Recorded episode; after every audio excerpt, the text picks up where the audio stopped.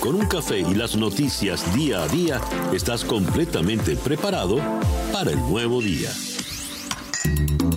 Día a día con César Miguel Rondón. A través de la 107.1 FM si estás en Miami. Y desde cualquier parte del mundo en todas nuestras plataformas digitales. Muy buenos días. Nos amanece ya este martes 8 de diciembre del año 2020 y ya son las 7 en punto de la mañana de este nuevo día. Está usted en la sintonía de Día a Día desde Miami para el mundo. Día a Día es una producción de Flor Alicia Anzola para en conexionweb.com con Laura Rodríguez en la producción general, Robert Villazán en la producción informativa, Jesús Carreño en la edición y montaje, José Jordán en los controles con las presentaciones musicales de Manuel Sáez y Moisés Levi y ante el micrófono, quien tiene el gusto de hablarles, César Miguel Rondón. Son las 7 en punto de la mañana. Calendario lunar. Antes de entrar en el calendario lunar, hoy es el día de la Inmaculada Concepción. Así que eh, es un día importante en el calendario católico. Y eh, felicitaciones a todas las Inmaculadas. Bien, eh, viendo el calendario astrológico, la luna continúa menguando en Virgo para el día de hoy. Luna para limpiar, ordenar, poner cada cosa en su sitio, cada cosa en su lugar. Eh, cuando se habla de ordenar, no, no es solo el orden físico, también eh, ordenar cuentas, ordenar eh, detalles, en, fin. Y a las 7 y un minuto de la noche, esa luna entrará menguante en el Libra, que es luna de paz, luna de equilibrio, luna de armonía, pero de Libra les hablamos mañana. Por el día de hoy, un sol y dos lunas, luna menguante en Virgo y a partir de las 7 y un minuto de la noche menguante en Libra, sol en Sagitario. Cuando nos amanece este martes 8 de diciembre del año 2020. Y el reloj nos indica que ya son las 7 y 2 minutos de la mañana. Escuchemos ahora el reporte meteorológico en la voz de Alfredo Finale. Muy buenos días, Alfredo.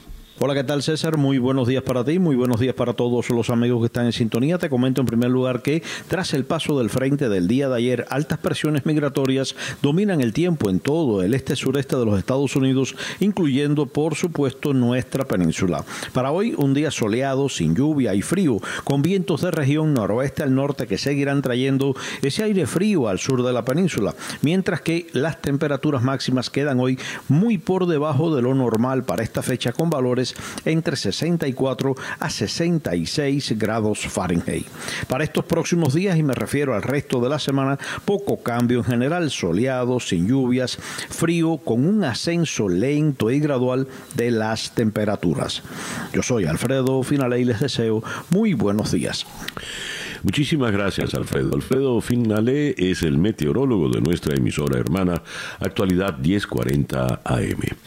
Y el reloj indica que ya son las 7 y 3 minutos de la mañana acá en Día a Día. Las noticias de hoy en Estados Unidos. The New York Times destaca hoy en primera página que Estados Unidos rechazó la oportunidad de comprar más vacunas. Pfizer hizo una oferta, pero la descartó la administración Trump, como usted lo está escuchando. Busco acá la reseña que hace AP desde Washington. El gobierno de Donald Trump optó por no aprovechar la oportunidad en el verano de adquirir millones de dosis adicionales de una de las principales candidatas a vacuna contra el coronavirus. Una decisión que podría demorar la entrega de un segundo lote de dosis hasta que el fabricante Pfizer cumpla con otros contratos internacionales.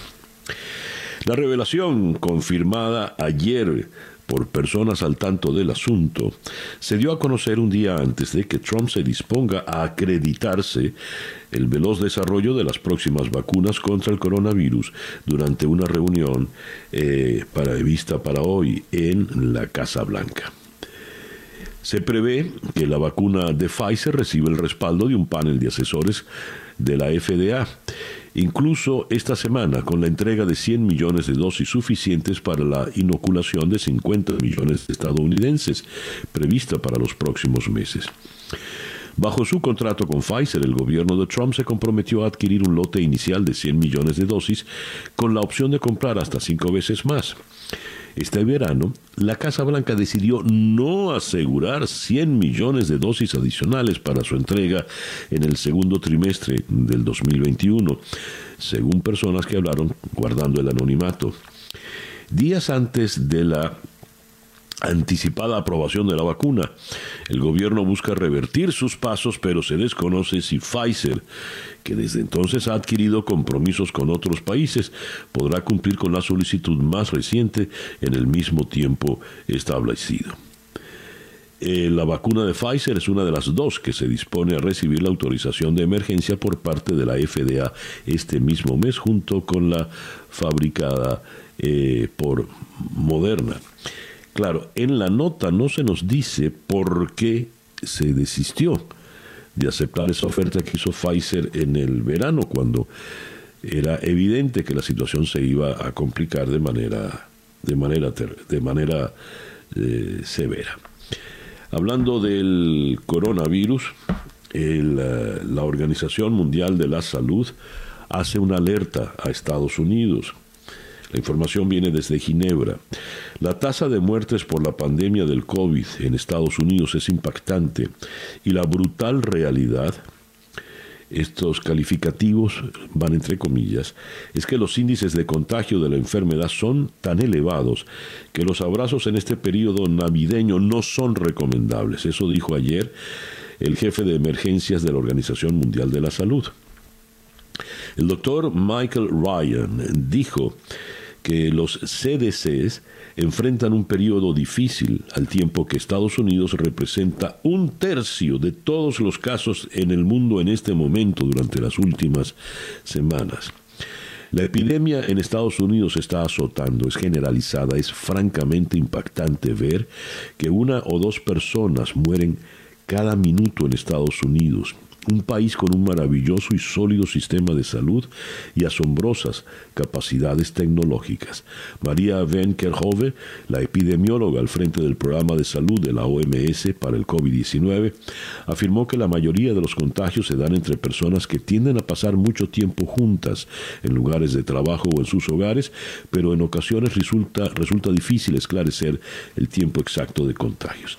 Esta frase atribuida al doctor Michael Ryan de la OMS es muy fuerte. La epidemia en Estados Unidos se está azotando, es generalizada, es francamente impactante ver que una o dos personas mueren cada minuto en Estados Unidos, un país con un maravilloso y sólido sistema de salud y asombrosas capacidades tecnológicas.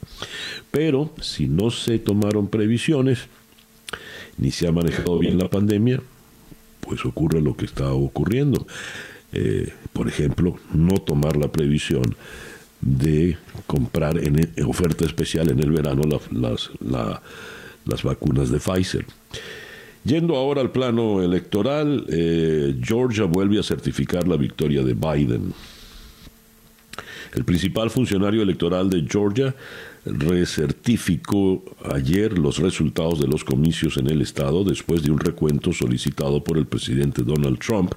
Confirmó una vez más que el demócrata Joe Biden ganó en el estado y luego el gobernador recertificó a los 16 electores presidenciales del estado.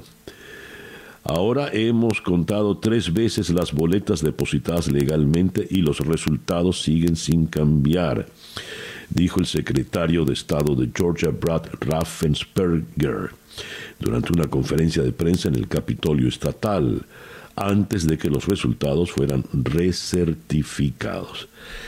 Y mientras esto ocurre en Georgia, tenemos que Donald Trump llama al líder de la Cámara de Representantes Estatal en Pensilvania para pedirle ayuda para revertir los resultados en este estado. El presidente Trump llamó al líder de, la casa de la Cámara de Representantes de Pensilvania dos veces la pasada semana haciendo una solicitud extraordinaria para que le ayudase a revertir eh, la pérdida en ese estado, la pérdida electoral, se entiende, reflejando así una presión cada vez más amplia e intensa por parte del presidente Trump y sus aliados para eh, subvertir, es el verbo que usan aquí, los resultados electorales del 2020. Eh, la oficina del Speaker de la Cámara, Brian Cutler, eh, confirmó las llamadas de presidente Trump. Sin embargo, pues allí tampoco parece que habrá mayor cambio. Bien, y eh, el señor Giuliani, por lo visto, ha sido hospitalizado, lo cual, por supuesto, le complica la estrategia al presidente Trump. En otra información leo que para esa reunión que se había se ha previsto para el día de hoy en, en la Casa Blanca, Pfizer y Moderna rechazan eh,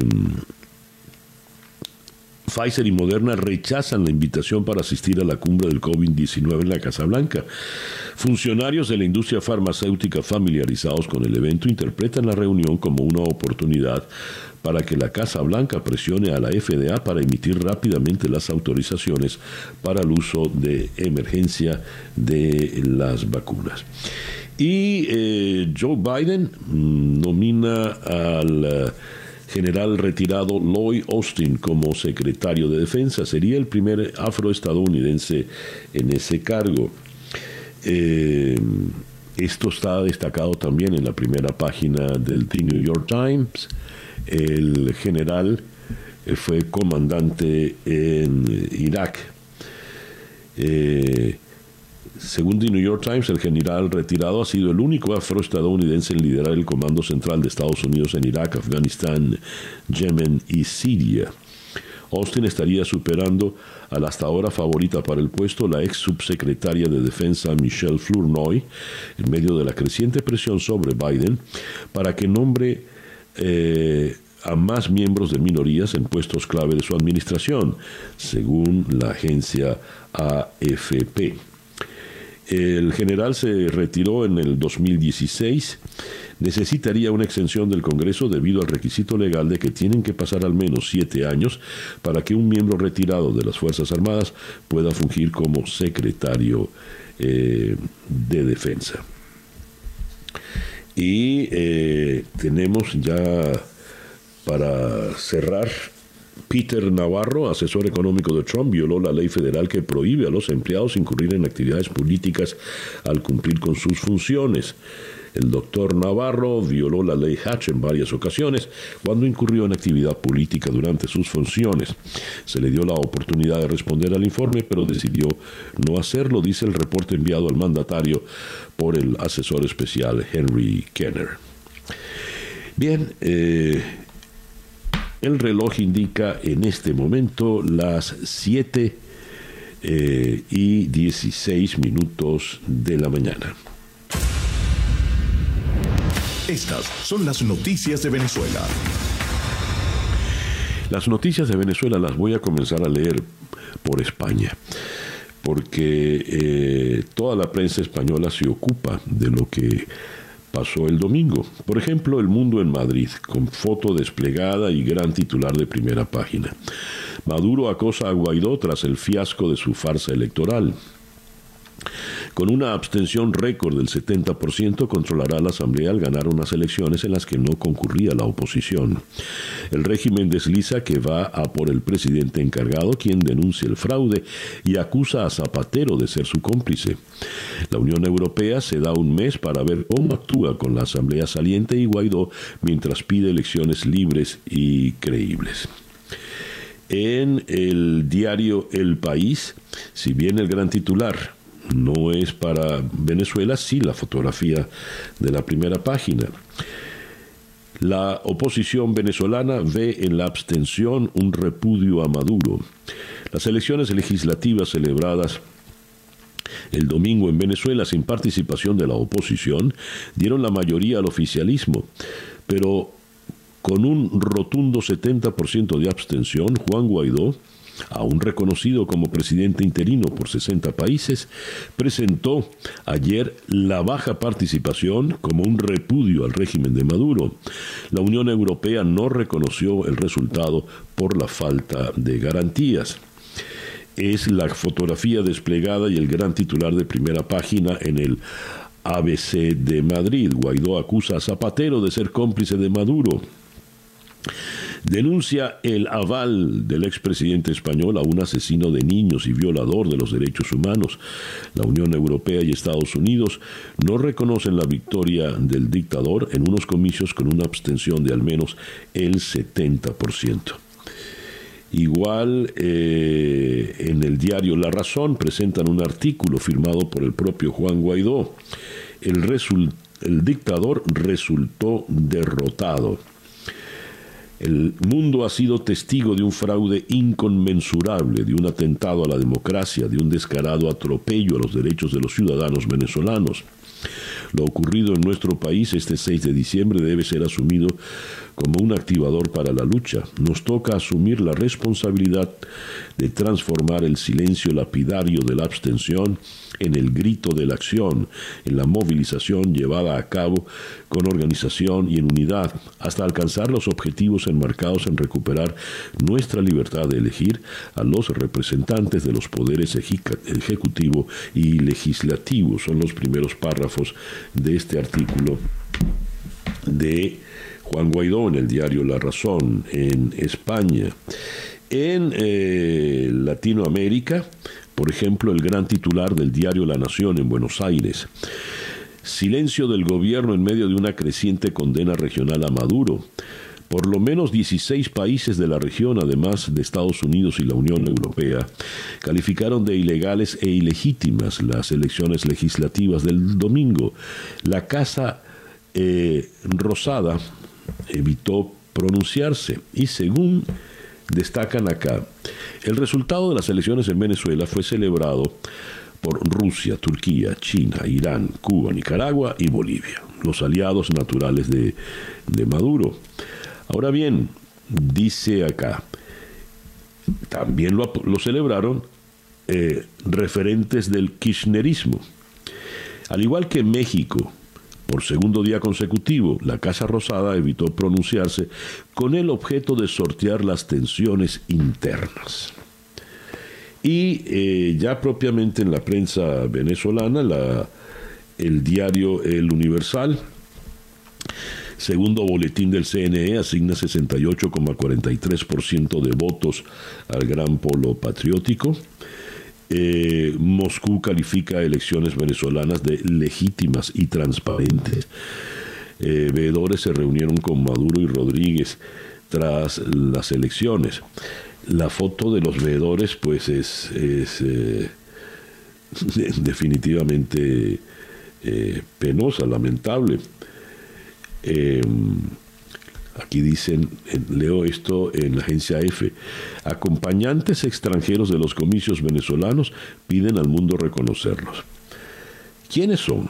Manuel Zelaya, José Luis Rodríguez Zapatero, Evo Morales, Rafael Correa y Fernando Lugo, todos flanqueando a Maduro en el Palacio de Miraflores. Vaya comparsa. El diario El Nacional, en su gran titular de primera página en esta mañana, ni Estados Unidos ni la Unión Europea reconocen las parlamentarias. El secretario de Estado Mike Pompeo afirmó que la comunidad internacional no puede permitir que Nicolás Maduro siga en el poder de manera ilegítima a fuerza de robar elecciones. El grupo de 27 países de Europa emitió un comunicado en el que señala que Venezuela necesita urgentemente una solución política que ponga fin al estancamiento. La Oficina de Relaciones Exteriores, Commonwealth, y Desarrollo del Comisión de Commonwealth y Desarrollo del Reino Unido manifestó que los comicios del 6D no fueron libres ni justos. Entre las naciones que se expresaron en el mismo sentido figuran Brasil, Canadá, Chile, Colombia, Costa Rica, Ecuador, El Salvador, Guatemala, Guayana, Haití, Honduras, Panamá, Paraguay, Perú, República Dominicana y Santa Lucía. La reacción del régimen, ¿cuál ha sido? Pues virulenta en Twitter eh, por parte de Jorge Arriaza, canciller de la dictadura. Algunos políticos de la derecha europea amanecen hoy desbocados contra Venezuela, especialmente desde Alemania. Ayer hubo elecciones parlamentarias en Rumania. La participación fue la misma que en Venezuela, sin sanciones ni boicot, con combustible, etcétera. Un poco de coherencia.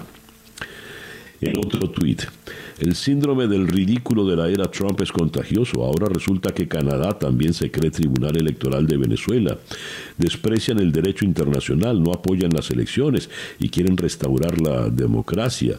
A nosotros no nos gobierna una reina ni el capital. Otro tuit. El grupo cártel de Lima es igual a su jefe, Trump. Se niega a reconocer que ya no existe, han sido derrotados. ¿Quién es el presidente de Perú? En Chile, ¿a cuántos reprimieron hoy? ¿Algún líder social asesinado hoy en Colombia? La gripeciña avanza, ahora son el grupo de Narnia. En fin, esto es este individuo Jorge Arriaza. El otro Jorge del régimen, Jorge Rodríguez, informó que le cambiaron el centro de votación a última hora a Nicolás Maduro porque eh, hubo una alerta de seguridad. Y dice algo que es falso, Jorge Rodríguez, cualquier ciudadano puede cambiar de centro de votación. Había una razón de seguridad, teníamos información de que iba a ocurrir un evento el día de ayer. Eh, cualquier ciudadano puede cambiar el centro de votación no el mismo día, Rodríguez, no mientras ya estaba votando, porque eso es lo más absurdo. Le cambiaron el centro de votación cuando estaba allí en Fuerte Tiuna en pleno acto de votar. La Deutsche Welle nos da un, un, reportaje gráfico estremecedor bajo ah, el título ya elocuente, Venezuela, un país desangrado. Y son fotografías donde nos muestran eh, una señora eh, ante una nevera vacía, una cola de gente tratando de alimentarse con lo que les da Cáritas, niños en este menester, el sistema de salud a borde del colapso, cómo se vive dentro de un rancho de Bareque, no hay electricidad en Venezuela, no hay agua, como la gente se baña en las cunetas, eh, la situación del río Guaire, eh, la situación del lago de Maracaibo contaminado plenamente de petróleo y sin embargo no hay gasolina en el país, eh, una fila inmensa, interminable de bombonas de gas, eh, hay una fotografía impresionante donde en un barrio, frente a un basurero desbordado por completo de basura, se ven los ojos de Chávez y las figuras pintadas en, una pared descascarada de Chávez, Fidel Castro, Evo Morales y Rafael Correa. Lo recomiendo a los interesados, está en la Deutsche Welle. 7 y 26 minutos de la mañana. Escuchas día a día con César Miguel Rondón. Bien, eh, nuestra agenda para el día de hoy. Vamos, 8 eh, de diciembre, vamos a comenzarla en Caracas con eh, Emilio Gueraterón, miembro del comité organizador de la consulta popular, dirigente nacional de Voluntad Popular. vamos a, a ver conversar con él sobre las expectativas de la consulta que concluye el próximo domingo, se está desarrollando a lo largo de todos estos días. De Caracas vamos a Buenos Aires para conversar con el periodista Darío Misray, expectativas en América Latina ante el nuevo gobierno en la Casa Blanca, el gobierno de Joe Biden. Hay muchos países que aspiran a beneficiarse de un incremento de las inversiones y del comercio estadounidense. Otros temen que ocurra lo contrario.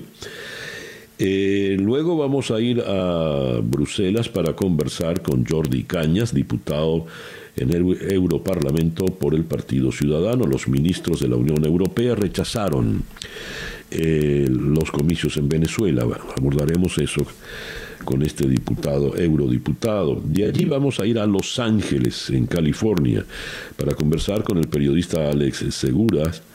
Unos 33 millones de personas residentes en diferentes regiones de California se vieron obligadas a quedarse en casa confinadas de manera estricta debido a la crítica situación por el coronavirus desbordado en California. Luego eh, seguimos en Los Ángeles para conversar con Pablo Scarpellini, periodista, y con él vamos a abordar el tema de Wikileaks a 10 años del sismo político del Cablegate. Eh, qué ha ocurrido en estos 10 años, quién es Julian Assange, qué ha ocurrido con él. Y vamos a cerrar nuestra agenda de hoy en Buenos Aires con Juan Papier, abogado de la División de las Américas de Human Rights Watch. La organización acusó ayer al gobierno cubano de aprovechar las normas destinadas a prevenir el contagio del coronavirus para intensificar la represión a los disidentes. Esto a propósito del movimiento San Isidro. Esta nuestra agenda para el día de hoy, martes 8 de diciembre de el año 2020. Ya son las 7 y 28 minutos de la mañana. El editorial con César Miguel Rondón. ¿Qué viene ahora en Venezuela? ¿Hacia dónde se dirigen los esfuerzos de los venezolanos? Leo esta nota que trae el pitazo. Organizaciones ciudadanas presentan dos propuestas para enfrentar al gobierno de Maduro. Una, seguir con las protestas, pero en conjunto con los líderes de las organizaciones sociales y que el actual gobierno interino siga rigiendo el Parlamento. Los entes que avalan el documento pidieron una pronta respuesta a la dirigencia política. Son más de 35 ONGs que como se ha visto, son las que van a están llevando adelante, están dando la cara en la acción política en Venezuela. Tanto así que la historiadora Margarita López Maya, en una noticia que leíamos ayer, está convencida que ahora la acción del régimen de la dictadura será precisamente contra la sociedad civil representada en estas ONGs. El reloj indica 7 y 30 minutos de la mañana, una pequeña pausa y ya regresamos en día a día. Para estar completamente informado, antes de salir y que usted debe conocer, día a día, con César Miguel Rondón. El reloj indica en este momento las 7 y 38 minutos de la mañana. Escuchemos ahora el coronavirus update en la voz de Juan Camilo Gómez. Muy buenos días, Juan Camilo. Buenos días, César Miguel. Hoy, martes 8 de diciembre, amanecemos con más de 67.6 millones de casos de coronavirus en todo el mundo, que dejan más de 1.540.000 muertos. En Estados Unidos tenemos más de 15 millones de casos confirmados, que dejan más de 284.000 muertos. En Florida tenemos más de 1.007.000 casos confirmados, que dejan más de 19.281 muertos. Muchísimas gracias, Juan Camilo. Increíble, más de 15 millones de contaminados ya en Estados Unidos. Eh, Juan Camilo Gómez es nuestro compañero en la emisora hermana Actualidad 1040 AM en la ciudad de Miami. El reloj indica 7 y 39 minutos. Noticias de Latinoamérica. Lima, Juan Eliezer Navarro jura como nuevo ministro del Interior en Perú, el tercero en ocupar el cargo en una semana. El presidente Francisco Sagasti ha tomado juramento ayer a José Manuel Elice, perdón, no Eliezer, Elice Navarro como nuevo ministro del Interior, tras la renuncia de Kluber Aliaga, quien había accedido al cargo hace cinco días en sustitución de Rubén Vargas por las críticas planteadas ante la polémica decisión de su predecesor de apartar a 18 altos cargos de la policía.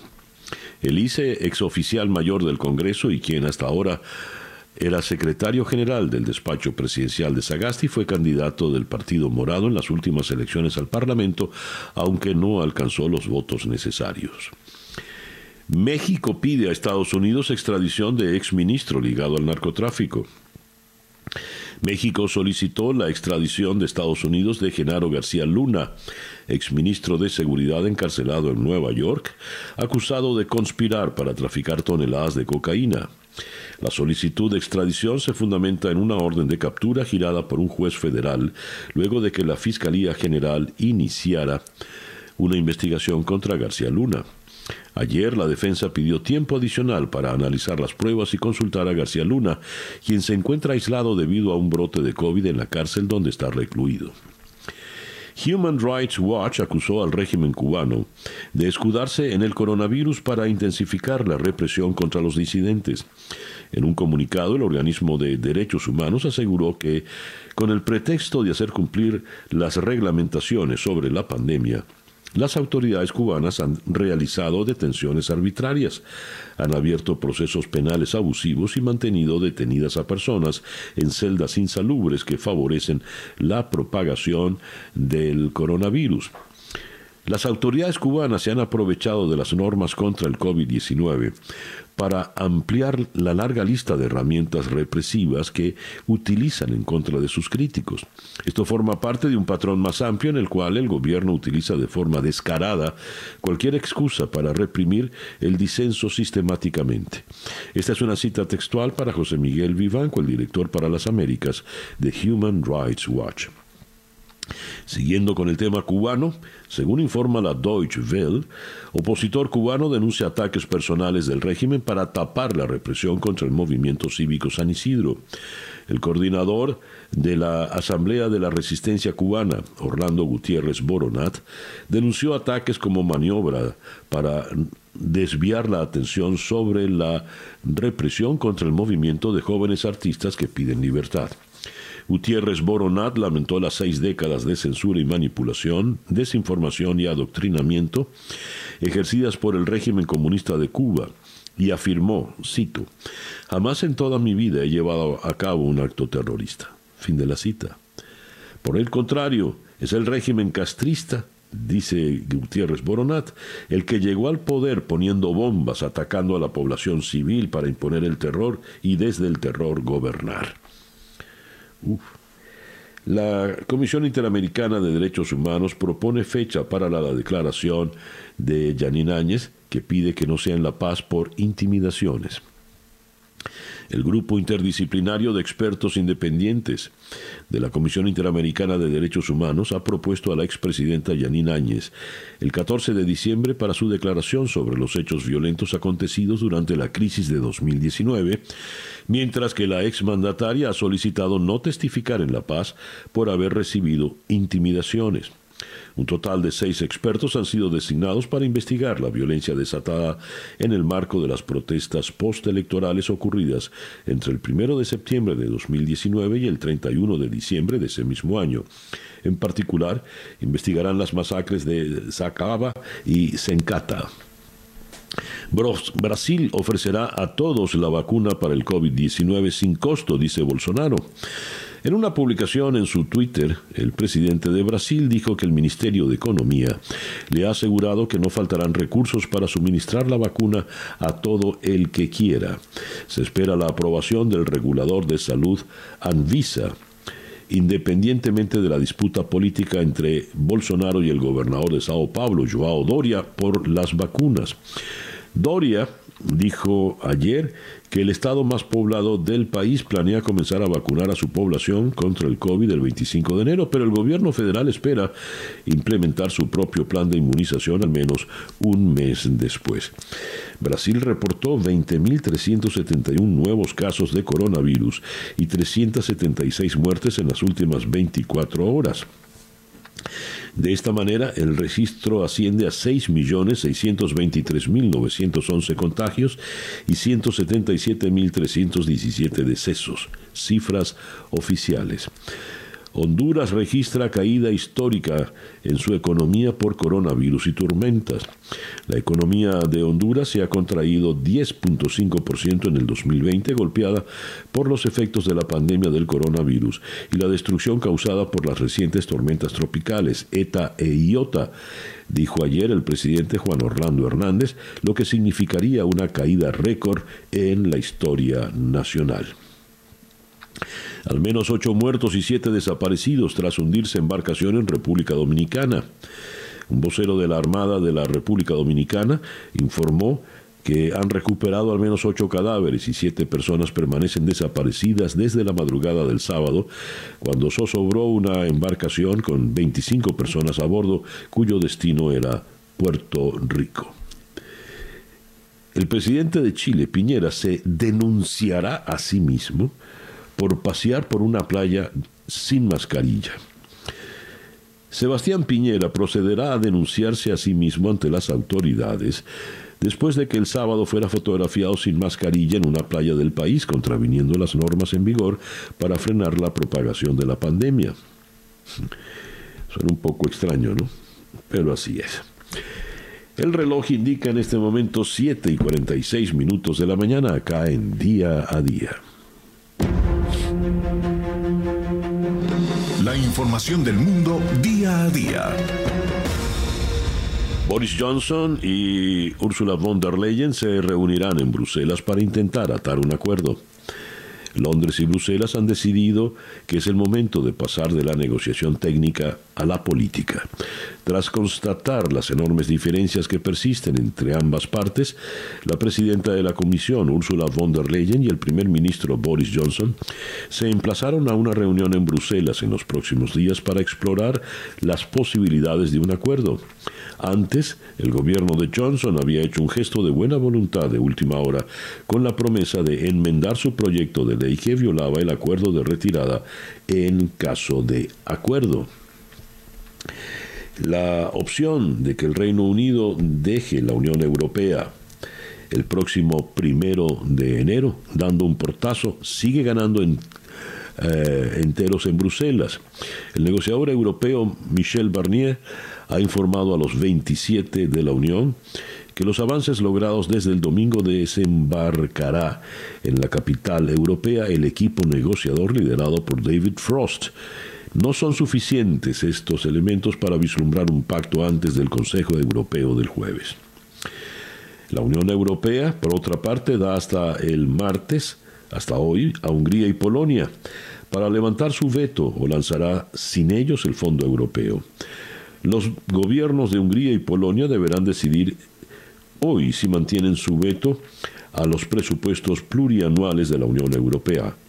En caso de que no se produzcan movimientos eh, por parte de estos dos países, fuentes europeas han advertido que los 25 países restantes pondrían en marcha el Plan B para el fondo de rescate, al tiempo que se iniciaría el procedimiento para prorrogar los actuales presupuestos.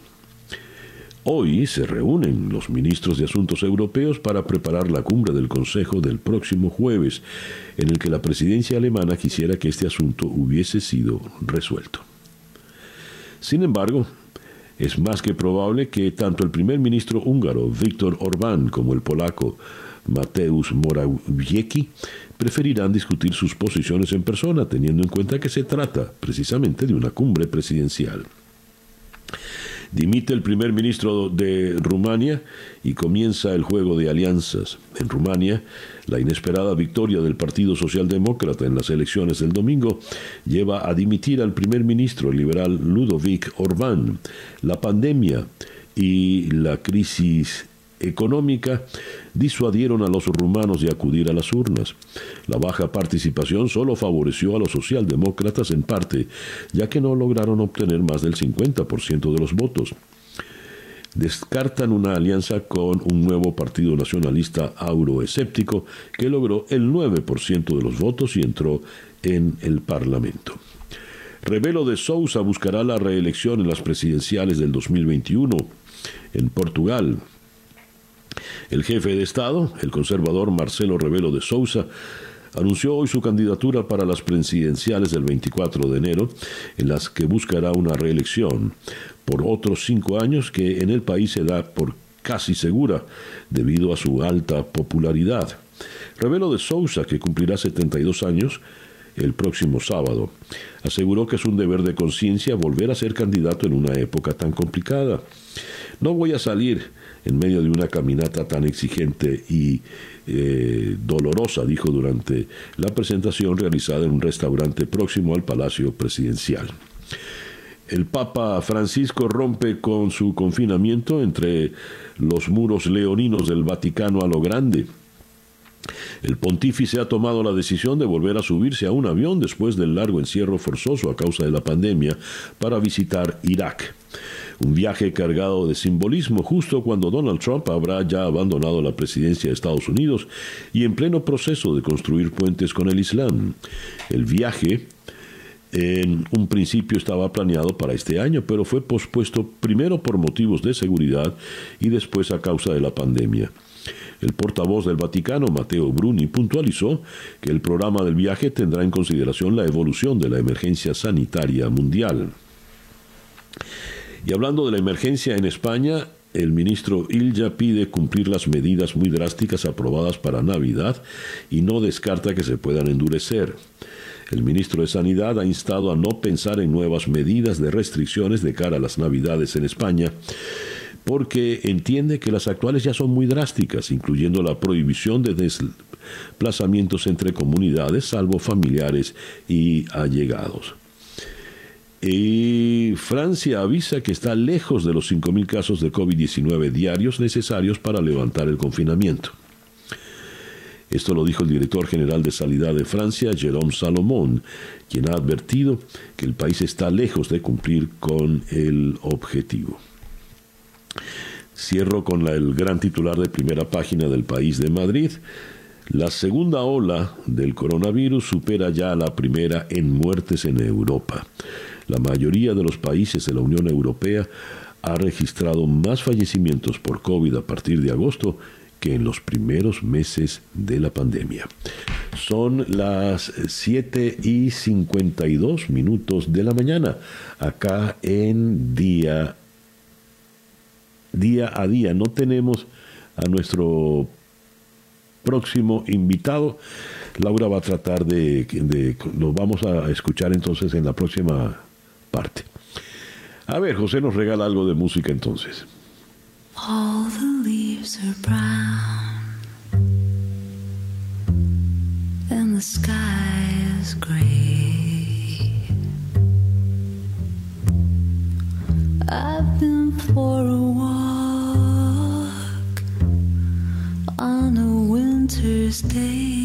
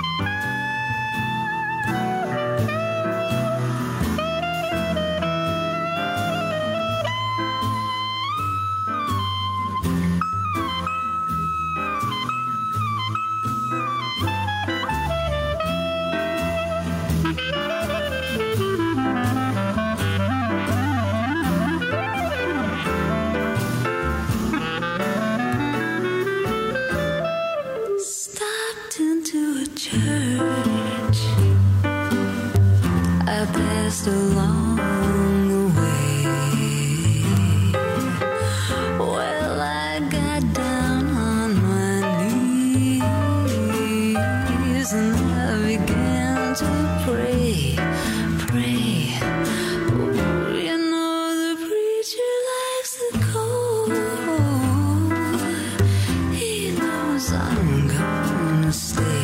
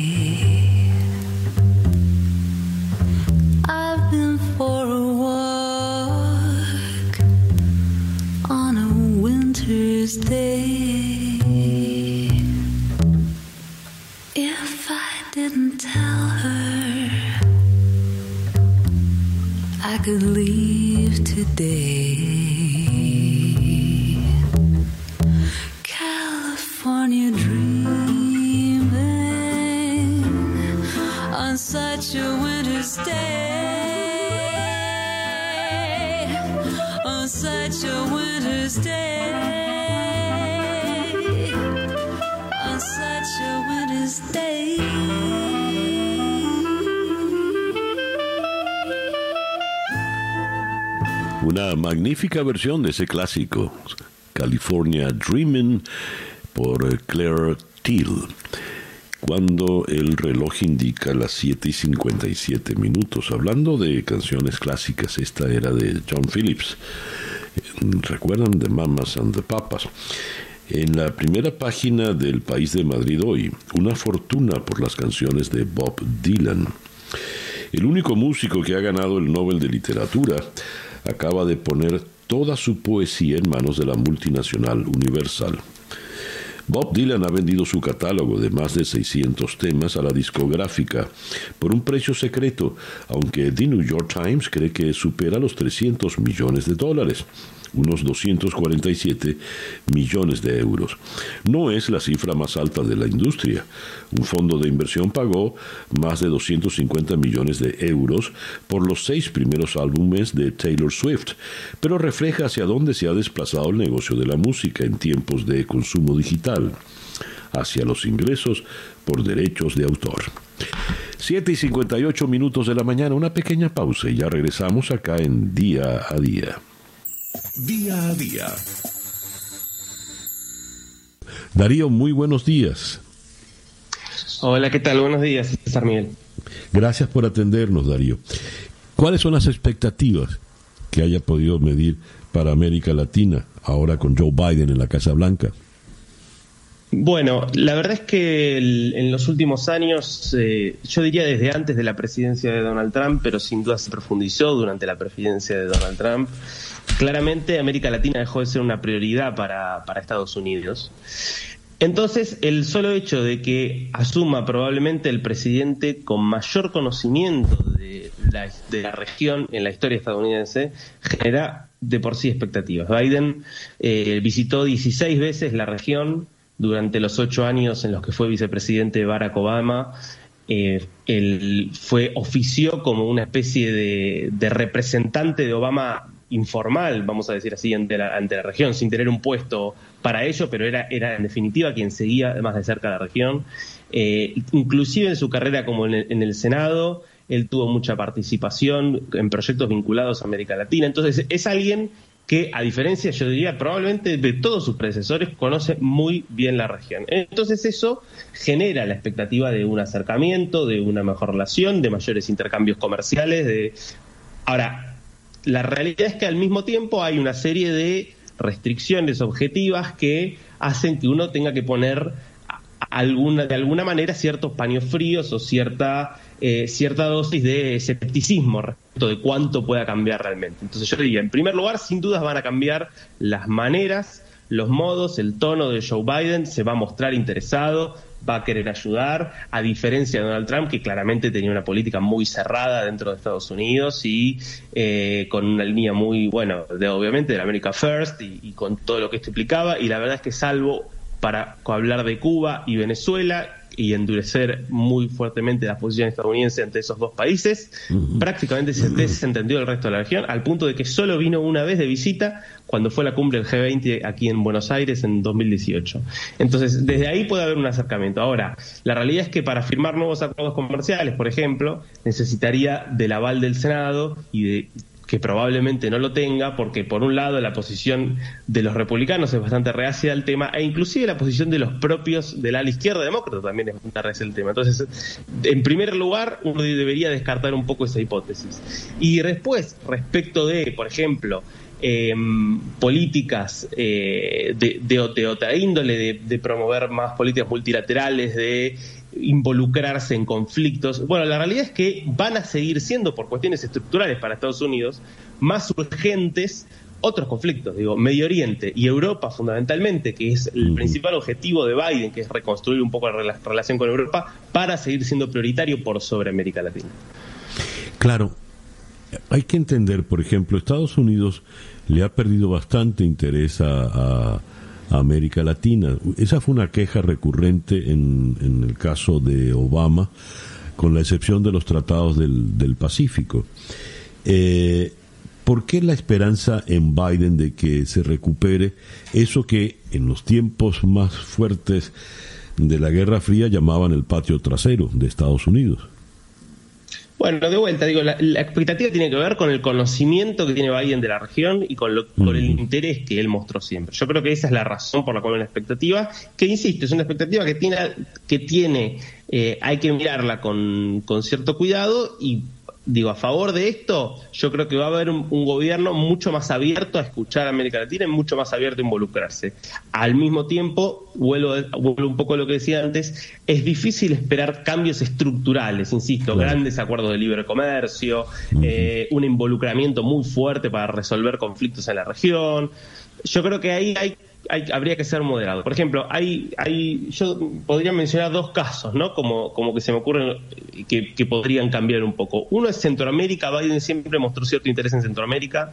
Eh, él, en, al, al final del, gobierno, del segundo gobierno de Obama, él impuso, impulsó ciertas medidas para dar cierta ayuda económica, porque obviamente la idea un poco del gobierno, del, del gobierno que asume en relación a la cuestión migratoria es, bueno, a diferencia de Trump, que decía para todos los migrantes que llegan por la frontera sur, muchos de los cuales no salen de México, sino de países centroamericanos, la respuesta es el muro y, endurecer los controles fronterizos.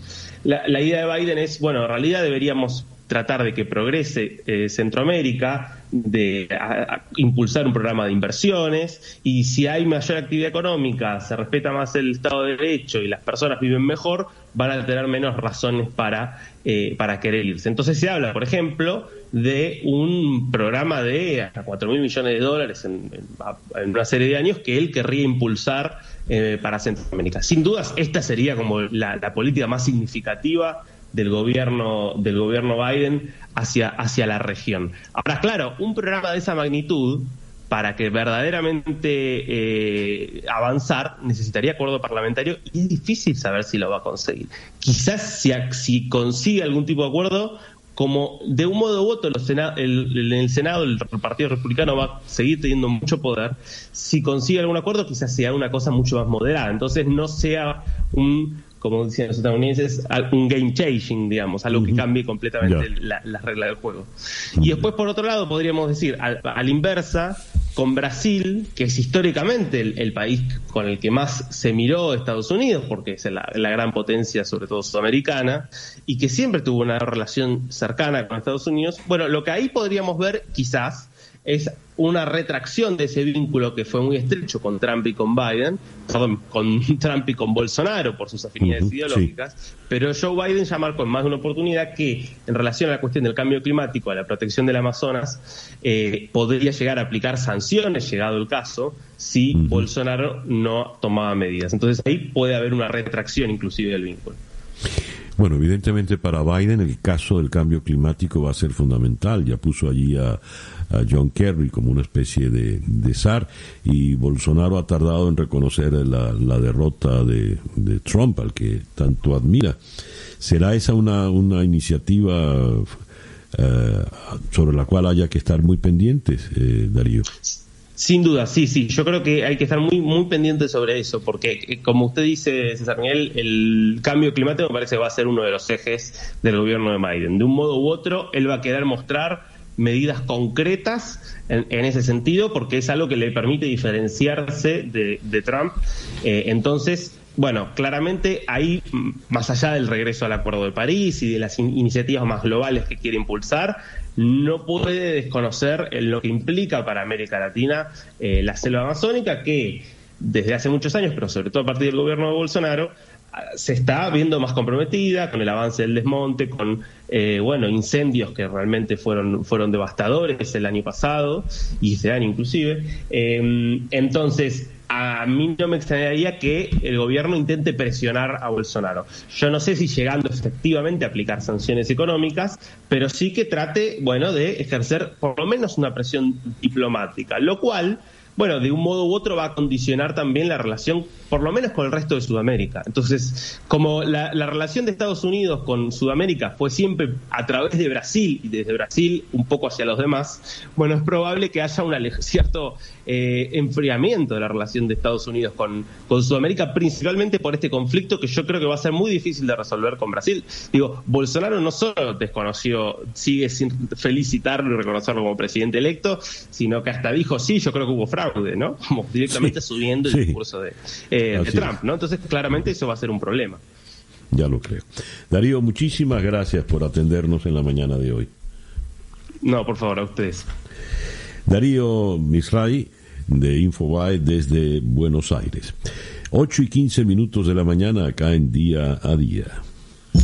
Día a Día, con César Miguel Rondón. Vamos ahora a Caracas para conversar con Emilio Graterón, miembro del comité organizador de la consulta popular. Emilio, buenos días. Hola César Miguel, un gran placer saludarte, qué gusto hablar contigo a esta hora, un saludo para todos los que te escuchan.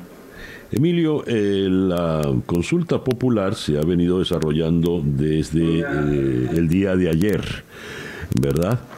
y el domingo habrá una participación ya presencial. Eh, ¿Cómo ha ido el proceso? Sí, eh, efectivamente, desde ayer se abrió ah, el, sistema de participación electrónica. ha habido una avalancha de gente durante la mañana de ayer, hubo una, enorme cantidad de gente eh, intentando participar. Eso generó que eh, las plataformas tecnológicas con las cuales estamos trabajando eh, tuviesen graves problemas por el exceso de tráfico y mm, llegó un momento que, estuvimos, que, nos informaron que durante la mañana de ayer hubo un, pico en que entre seis y ocho personas intentando eh, participar por segundo. Em, y em, obviamente em, eso generó algún retraso tecnológico que eh, durante la tarde se estuvo y noche se estuvo tratando de resolver y de, y de corregir para aumentar la capacidad de acceso a los sistemas y ya en la madrugada logramos estabilizar el sistema y esperamos que durante el día de hoy ya sea muy fluido el, el, poder participar eh, y de forma muy rápida.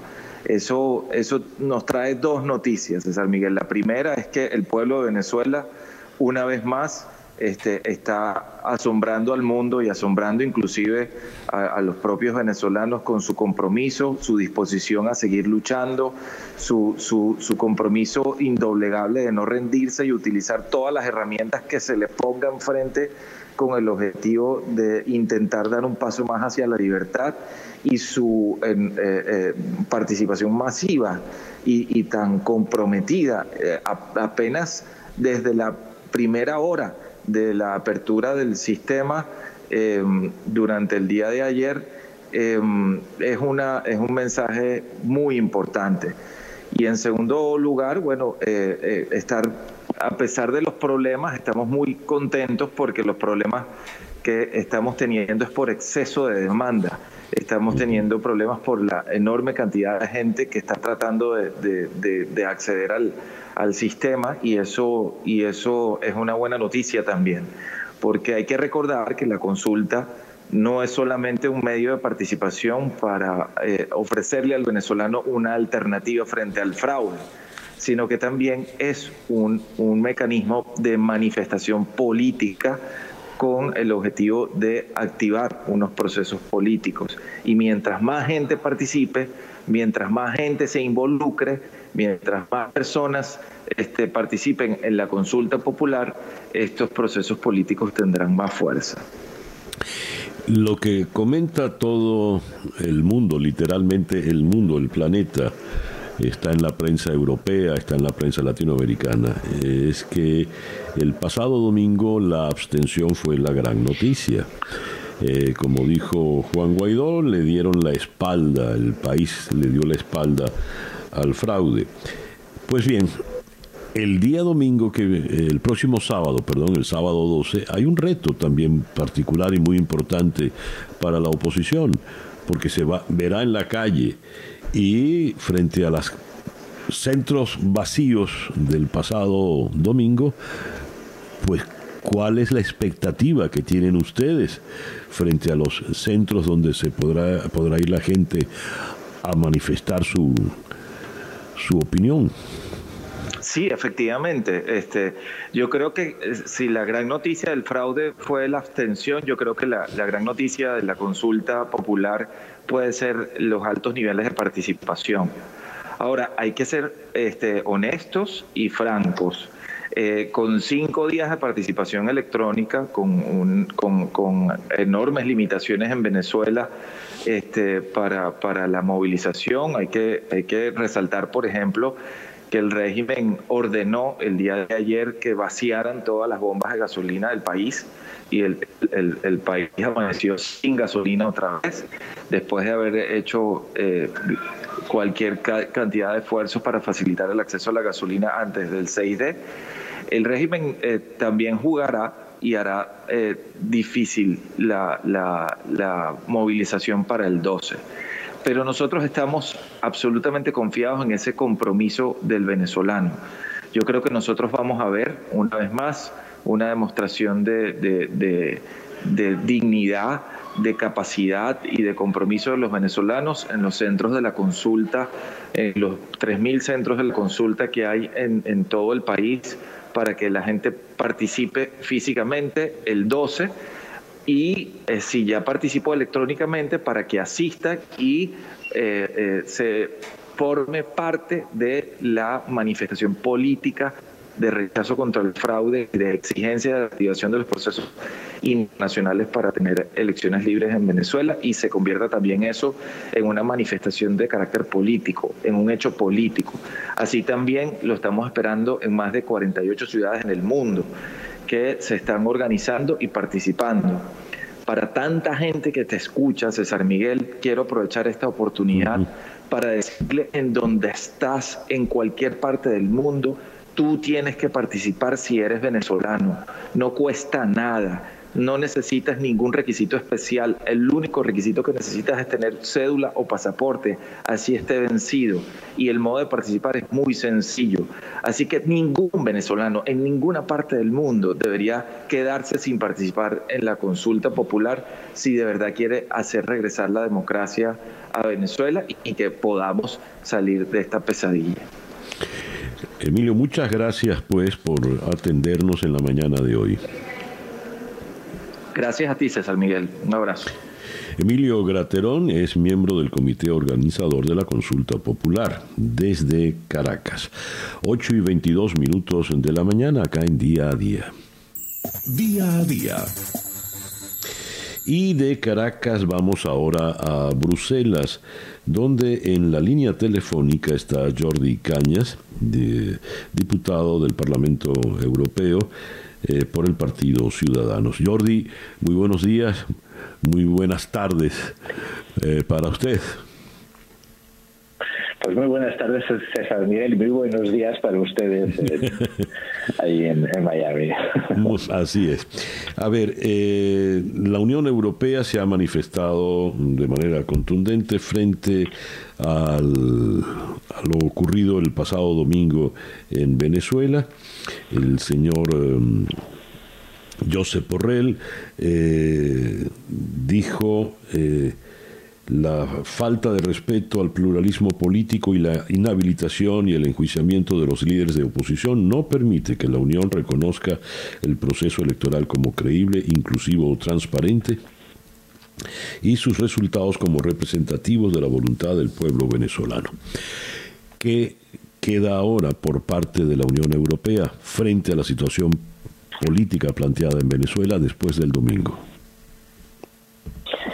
Ese, ese es el gran reto. Yo primero, y aunque usted lo ha, lo ha destacado, me gustaría reforzar la idea de la contundencia con la cual la Unión Europea se ha manifestado ante eh, la farsa y el fraude de esta convocatoria electoral. Quiero significarlo porque es muy importante. No ha habido ni, ni ninguna duda al respecto. Ninguna. Y eso, el mensaje que transmite es muy potente. Pero es, cierto que nos encontramos ante un escenario que, como ustedes eh, conocen perfectamente, es complejo. ¿Por qué? Pues porque la, asamblea actual eh, tiene finaliza en su mandato el 5 de enero. Y partimos de un problema, de que, es, de que tenemos un problema de legitimidad desde unas presidenciales fraudulentas y que ahora se han convocado unas elecciones fraudulentas pero que en el fondo lo que hacen es dar una respuesta ante el fin de una, de una legislatura.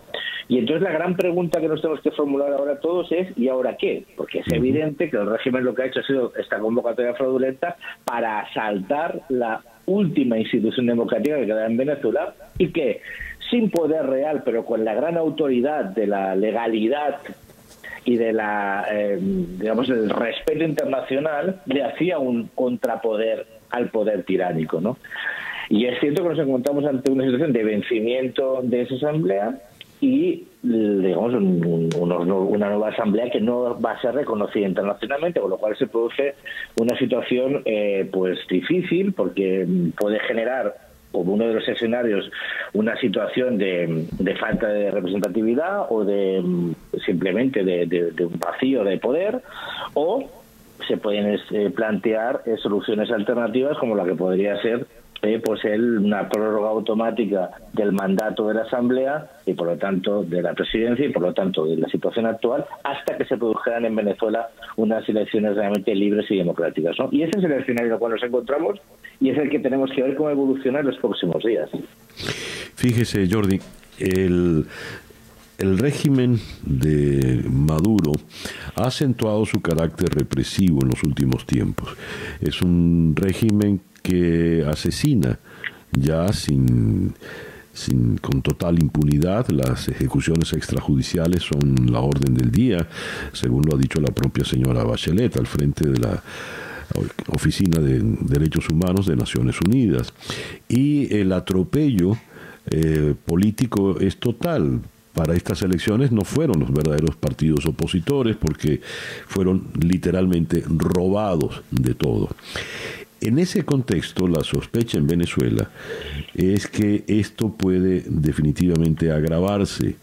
Eh, eliminados los partidos políticos irán ahora contra la sociedad civil representada en ONGs y cada vez habrá más temor a manifestarse, amén de que vivir en Venezuela es un acto de sobrevivencia y a usted se le va el día en buscar gasolina, en buscar eh, el alimento, en fin. Ante una situación como esa, que raya en la emergencia humanitaria, ¿qué puede hacer la Unión Europea?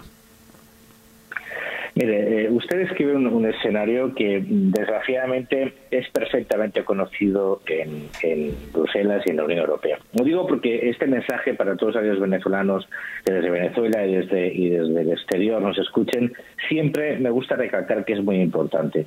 el seguimiento de la realidad venezolana es permanente desde el Parlamento Europeo. Y somos plenamente conscientes del último informe de las Naciones Unidas, donde se acusa a este, a este régimen ilegítimo de crímenes de lesa humanidad. Sabemos las desapariciones forzadas, las detenciones arbitrarias, las torturas, el acoso, la persecución, la violencia, pero también somos conscientes de la situación económica que atraviesa el país. Es decir, conocemos la complejidad del problema. Pero usted plantea, evidentemente, ¿qué podemos hacer más? Yo lo que le planteo es qué podemos hacer juntos, porque es muy importante cuál sea la respuesta de la comunidad internacional democrática, eso es fundamental, la presión, la capacidad de influencia que puede tener y que tiene, de hecho, la, comunidad internacional a la hora de, buscar una solución a la situación política, económica y social en Venezuela. Pues lo importante también es cómo va a reaccionar eh, la oposición. Es decir, eh, ¿qué, va a suceder? ¿Cuál va a ser el planteamiento que, que, la mayoría de la oposición democrática haga suyo? Porque es evidente que la comunidad internacional no va a ser suficiente.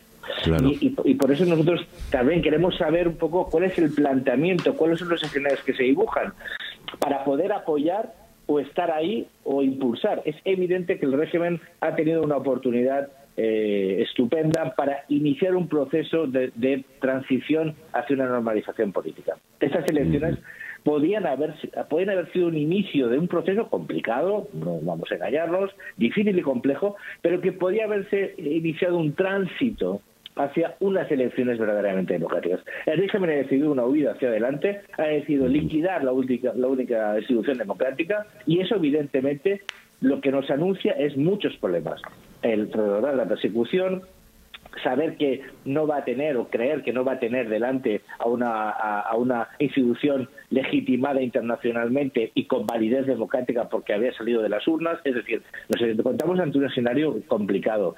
Esta, esta convocatoria que se está realizando por la oposición nos puede dar un poco la temperatura de cuál es la situación. Por eso antes escuchaba a su anterior entrevistado que decía la importancia de la participación. ¿no?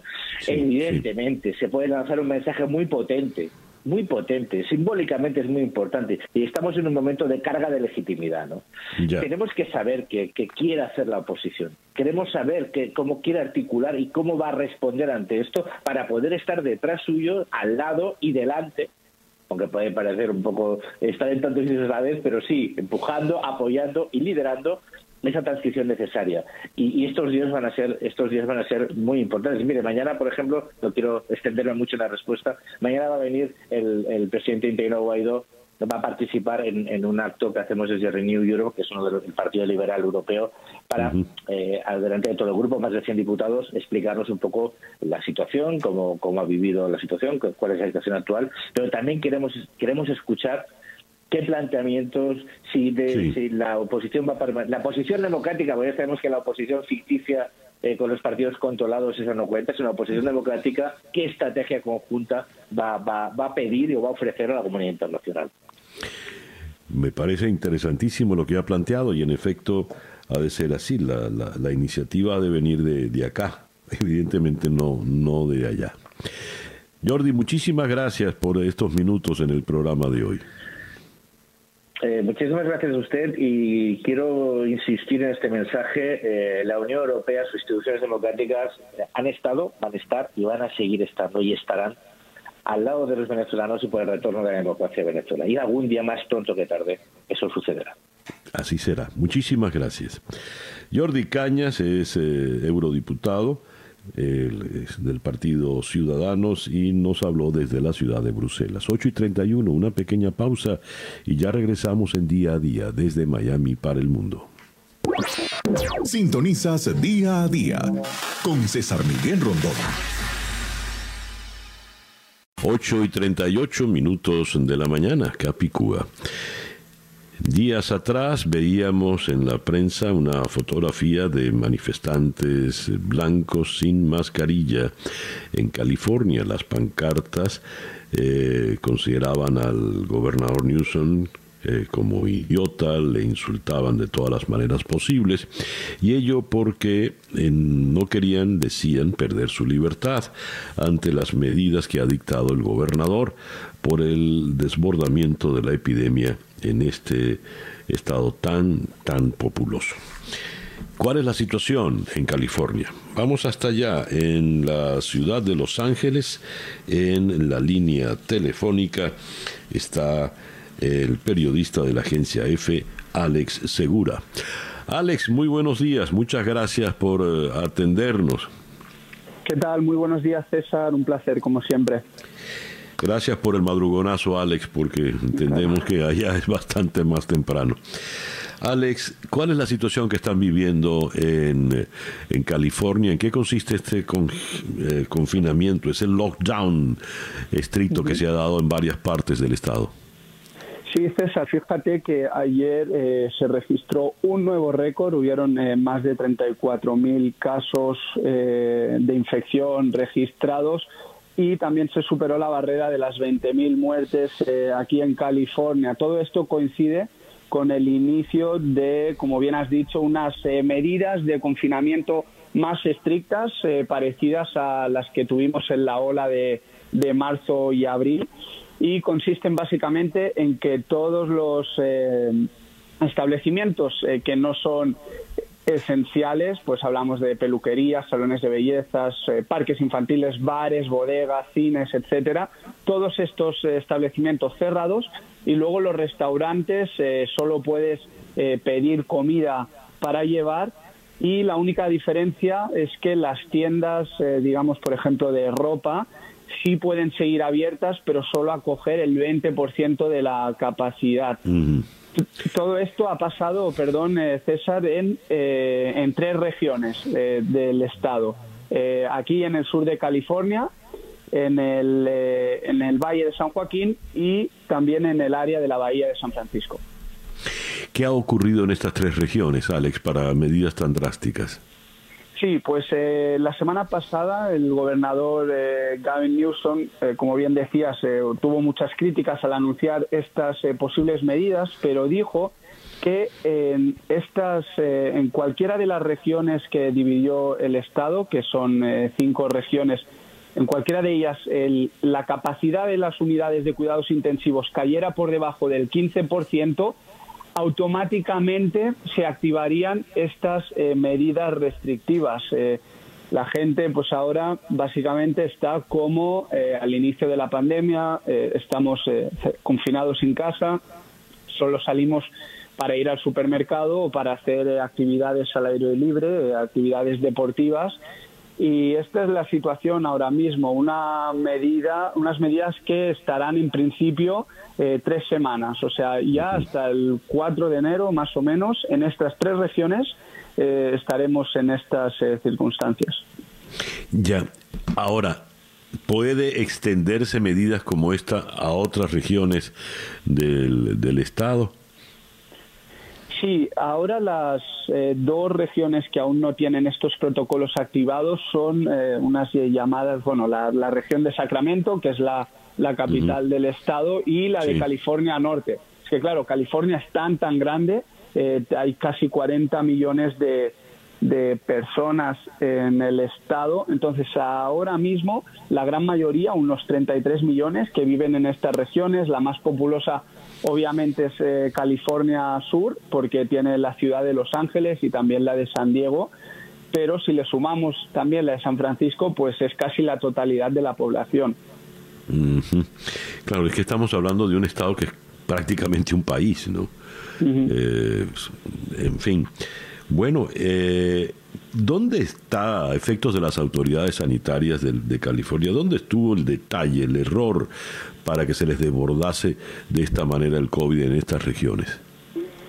Sí, eso es una buena pregunta y yo creo que incluso las autoridades están intentando encontrar respuestas. Eh, California eh, sucede que es un estado, por ejemplo, como la Florida, ¿no? En el que eh, el tiempo siempre es muy agradable para estar fuera, para eh, tener eh, las horas de luz son muy largas, ¿no? Entonces son lugares en los que realmente cuesta mantener una disciplina de quedarse en casa y de, y de intentar minimizar las interacciones sociales. Aquí, por ejemplo, en el sur de California, donde estamos, eh, hubo una época, en la, una etapa, una temporada eh, reciente en la que al final los bares y los restaurantes estaban abiertos, e incluso con medidas de seguridad, eh, con las medidas de distanciamiento social, el uso obligatorio de mascarillas en, lugares eh, compartidos, eh, vemos que no ha sido del todo eficaz. Si a eso le sumas que en Thanksgiving, en Acción de Gracias, la, el movimiento incluso interestatal fue muy elevado, pues como resultado vemos estos altos números de infecciones y ahora eh, creemos que Newsom eh, ha tomado estas medidas tan tan restrictivas para ver si funcionan y de cara a enero, al principio del año y hasta eh, que se empiecen a distribuir las vacunas, se puede mantener un poquito la situación un poquito más bajo control. Bien, Alex, muchas gracias por atendernos en esta mañana. Por supuesto, César, un abrazo. Gracias a Alex eh, Segura de la agencia F en la ciudad de Los Ángeles. 8 y 44 minutos de la mañana. Sintonizas día a día con César Miguel Rondón. Y a las 8 y 44 minutos seguimos en la ciudad de Los Ángeles. Ahora tenemos en la línea telefónica a Pablo Scarpellini, quien es el corresponsal del madrileño diario El Mundo en esta populosa ciudad californiana. Pablo, muy buenos días. Hola, buenos días, ¿cómo estáis? Muy bien, gracias por atendernos. Pablo, el 28 de noviembre, mm, hace 10 años, 28 de noviembre del 2010, Cinco diarios, cinco medios muy importantes publican material explosivo de las embajadas en estado, de Estados Unidos eh, a través de Wikileaks. Y esto se consideró el, el cisma más terrible, Cablegate. Diez años han pasado. ¿Qué balance tú puedes hacer como periodista de estos diez años? Eh, bueno, pues eh, sí, como contabas, fue la fue una filtración eh, gigantesca, eh, la filtración de documentos secretos más grande de la historia y un episodio, probablemente el episodio más vergonzoso y más embarazoso para la diplomacia de Estados Unidos. el, el balance el balance es que bueno, pues que han, pasado han pasado esos 10 años como, como contabas y han cambiado mucho las figuras de los actores que estuvieron involucradas. por una parte, Julian Assange, que es el, australiano y fundador de la plataforma, que la puso en marcha en, 2000, en 2006. Ahora está en prisión y detenido. Eh, y su principal suministrador de información, que era un soldado, un analista de, información que estaba en Irak, eh, que vio lo que estaba pasando en Irak, las muertes de civiles y las atrocidades que cometía el ejército, eh, se escandalizó, se sintió mal y decidió empezar a recopilar información, a robar información del Pentágono y se la pasó. También estuvo en prisión y hasta marzo de este año ha salido. En general, lo que nos ha servido para ver esto, eh, la conclusión es que nos ha servido para ver cómo funciona, eh, cómo funciona la, diplomacia americana, qué es lo que piensan, cómo mueven los hilos, las presiones que han ejercido en muchas partes del mundo, especialmente en América Latina. Eh, fue un episodio, como digo, muy vergonzoso. tuvo algunas connotaciones positivas, como lo que pasó en, en Túnez y cómo se desencadenó la primavera árabe a raíz de unos informes de la Embajada de Estados Unidos en Túnez. pero, pero en general no deja de ser una bomba informativa muy curiosa que hoy ya se ha apagado, ¿no? Diez años más tarde, yo contaba en el artículo en El Mundo, eh, Wikileaks apenas hace ruido, ¿no? Su última filtración importante fue en 2018, ¿no? Pero para, para los periodistas y para la gente en general eh, fue un capítulo muy interesante porque aprendimos muchísimas cosas de cómo opera la diplomacia de Estados Unidos, ¿no? Cómo mueven los hilos y cómo presionan para conseguir cosas a favor de sus intereses. ¿Esa diplomacia seguirá funcionando tal y como quedó en evidencia en Wikileaks o habrá tenido cambios? La pregunta la, hago así condicionada porque como se supone son asuntos secretos. Eh, yo, yo estaba pensando exactamente lo mismo.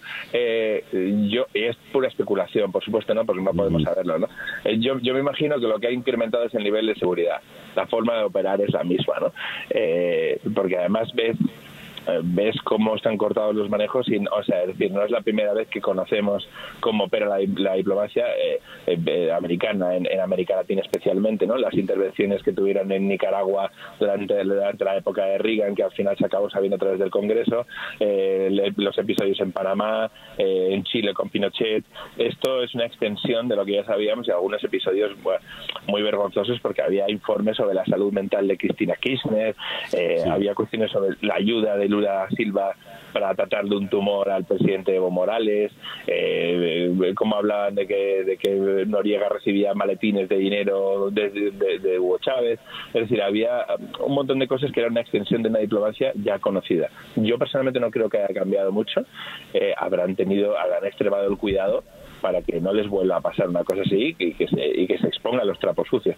Pero voy más allá y yo me imagino que no solamente es la diplomacia americana, debe ser la diplomacia de muchos otros países, solo que no, no, no tenemos acceso a, ver cómo mueven los hilos. Ya. ¿Y qué irá a pasar con el señor Julian Assange? Eh, pues su estado de salud es bastante delicado. Eh, yo me atrevería a decir que no va a durar mucho tiempo, no lo sé, teniendo en cuenta los informes médicos, han pedido su salida de prisión eh, bastantes, bastante gente, expertos, comunidad internacional y tal, y, lo pintan como una situación bastante desesperada y bastante dramática. Si salida de prisión, ahí por detrás está Estados Unidos esperando para un proceso de extradición por el tema de espionaje, obviamente es uno de los enemigos públicos número uno, no lo van a dejar irse de rositas tan fácilmente. Su futuro es bastante, es bastante complicado, diría yo. Ya. Bien, eh, muchísimas gracias Pablo por estos minutos en la mañana de hoy. Gracias a ti, será un placer y cuando quieras hablamos. ¿eh? Gracias. Pablo, eh, Pablo Scarpellini, corresponsal del madrileño diario El Mundo en la ciudad de Los Ángeles, 8 y 50 minutos de la mañana. Día a día con César Miguel Rondón. Ahora sí, leo esta información desde Washington. El gobierno cubano está utilizando normas destinadas a prevenir la transmisión del COVID-19 para acosar, intimidar y detener a disidentes, señaló Human Rights Watch. Las autoridades cubanas se han aprovechado de las normas contra el COVID para ampliar la larga lista de herramientas represivas que utilizan en contra de sus críticos. Esto forma parte de un patrón más amplio en el cual el gobierno utiliza de forma descarada cualquier excusa para reprimir el disenso sistemáticamente. Cita textual. Vamos a Buenos Aires. En la línea telefónica está Juan Papier, quien es abogado de la División de las Américas de Human Rights Watch. Juan, muy buenos días. Muchas gracias por atendernos. Buenos días, César Miguel. Muchas gracias por la llamada. Juan, ¿qué está haciendo el gobierno cubano en este momento que no haya hecho antes? César Miguel, durante décadas, como tú sabes, como todos sabemos, el gobierno cubano ha desarrollado un amplio repertorio de herramientas para reprimir el disenso. Lo que nosotros descubrimos es que la última herramienta que han desarrollado es usar las normas de la pandemia, por ejemplo, la obligación de ponerse el tapabocas, o la prohibición de hacer fiestas, etcétera, para montar, detener e intimidar arbitrariamente a opositores y críticos en la isla. Esto en el contexto del movimiento San Isidro, ¿qué ha significado, eh, Juan? El movimiento San Isidro, como que tú bien mencionas, han sido algunos de las víctimas de estos, de estos hechos. La detención de los miembros del movimiento San Isidro, que fue hace pocas semanas, se debió a que uno de ellos tenía que hacerse un test de COVID. Entonces detuvieron a los 14 miembros del movimiento San Isidro que estaban manifestándose. Pero este no es el único caso. Hemos documentado casos contra miembros de partidos políticos de oposición, contra organizaciones de derechos humanos, contra periodistas. Es decir, que este sistema se utiliza contra cualquiera, absolutamente cualquiera que critique al régimen. Ya. ¿Y qué sabemos a las alturas, al día de hoy, por ejemplo, Juan, de la situación del movimiento San Isidro, de sus integrantes? Los miembros del movimiento San Isidro están siendo acosados constantemente. Los eh, detienen prácticamente todos los días, los tienen detenidos por unas pocas horas y luego los liberan, o en otros casos les ponen una patrulla a la puerta de su casa y los agentes de la seguridad del Estado, es decir, de, de inteligencia, les dicen que no pueden salir de la casa y si salen de la casa van a ser detenidos. Dios. Dios. constante. Dios. Hemos tenido en los últimos tiempos procesos periódicos donde aparecen algunos movimientos disidentes, pero luego terminan opacados, terminan eh, desmembrados. Eh, frente a esa experiencia, ¿cómo ves al movimiento San Isidro?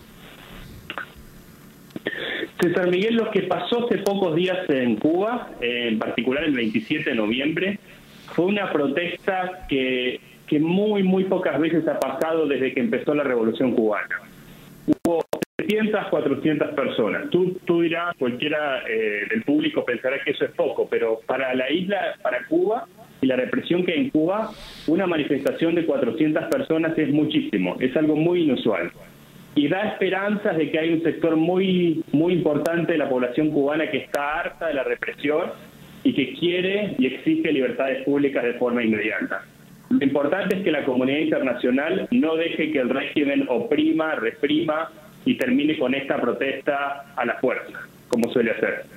Ya, ojalá así ocurra. Bien, Juan, muchas gracias por atendernos en esta mañana.